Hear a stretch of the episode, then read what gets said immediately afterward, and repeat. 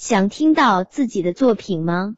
公众号多多的小天地，欢迎你投稿。大雨之大，张若飞。去大雨林的那天，正好是今年黄梅雨季的最后一天。今年的黄梅天特别长，下的雨也特别多。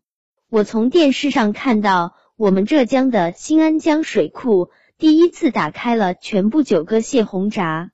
治水从古至今都是头等大事，而要说到治水，首先就要说到大禹。他的陵园直到今天还矗立在绍兴的会稽山。我的老家就在绍兴，但这还是我第一次去大禹陵。一进入景区，就能感觉到这里到处都和水有关。这里有荷花盛开的湖面，还有水珠飞溅的瀑布。一路走过去，矗立在神道两边的石兽也都跟治水有关。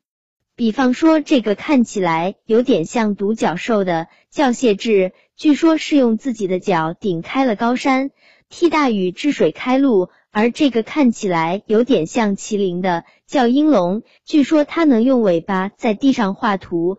指导开挖河沟，简直就是大禹的工程师。远远的，我们就能看到山上隐隐约约有个巨大的大禹铜像，听说有二十多米高。既然来了大禹陵，总要看看大禹长什么样。我跟爸爸兴致勃勃的开始爬山，一步一步，一级一级，很快我们头上衣服上都是汗。可是想想大禹。为了治水，连高山都要凿开。我们光是爬爬山又算什么呢？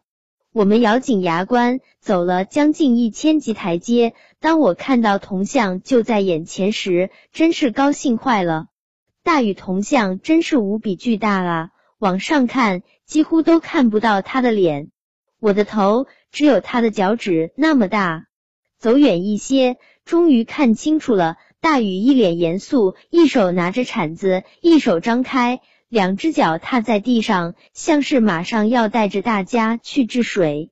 据说大禹治水花了整整十一年，三过家门而不入，说的就是大禹的故事。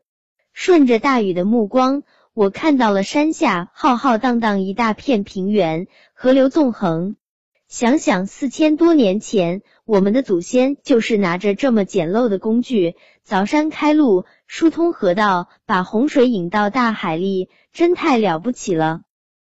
我忽然想起来了，大禹陵里到处写着“禹”这个字，他的名字其实本来就这一个“禹”字，但是后人却叫他大禹，因为在大家的心里，禹的精神就是这么伟大，值得我们永远牢记。